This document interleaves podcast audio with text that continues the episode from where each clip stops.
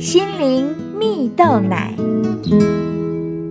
各位听众朋友，大家好，我是刘群茂，今天要跟大家分享为他人的人生加值。有一个故事说到啊，在一场教师研习会上，有一位教授播放了一个简报，内容描述有一位大学教授曾经到乡下去进行一项研究报告，他发现了那些处在乡下的孩子们生活条件十分的不好。几乎不可能有出人头地的机会。但过了二十五年之后，有学者很好奇呀，当年受访的这些孩子们现在的成就发展到底如何？于是他就回到同一个地点去再做一次的追踪调查。没想到啊，在他一一放肆后，意外的发现。当年呢，那些被认为前途茫茫、无可救药的孩子们，长大后啊，有一半以上的人都当了医生、律师和商人等等了。这位学者感到很惊讶和不解，便追问他们原因，而从他们口中都有一个共同的答案，那就是我遇到了一位好老师。于是，这位学者循线找到了他们口中的好老师啊，发现这个老师不过是一个再平凡不过的富人呢，既没有豪宅，也没有特别高的学历、尊贵的家世，更没有多余的资金可以提供给这些孩子们升学创业。学者便好奇地询问富人。栽培这些孩子们的秘诀啊！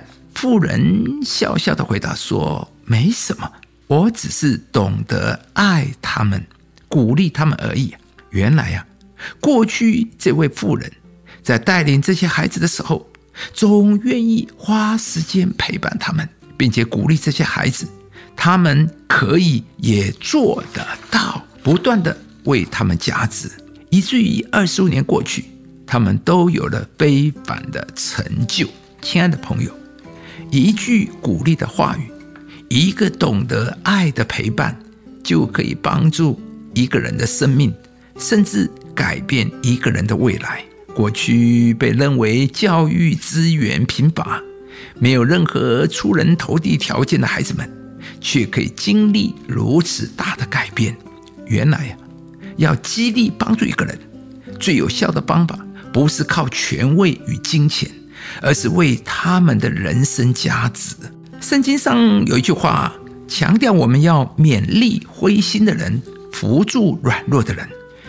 也就是说，我们要时常勉励在灰心中的人，或是拉一把在软弱无助中的人，并且去发掘别人的价值啊。因此，我们要改变心态。不要只想获得什么，而要想我们能够给别人做什么。接着，上帝就会赐你更大的资源机会，好让你能够去祝福这个世界。这是一个善性循环，所以我们可以越活越丰富，越蒙福，越有影响力。亲爱的朋友，每一个人都有他独特的价值，而我们的存在。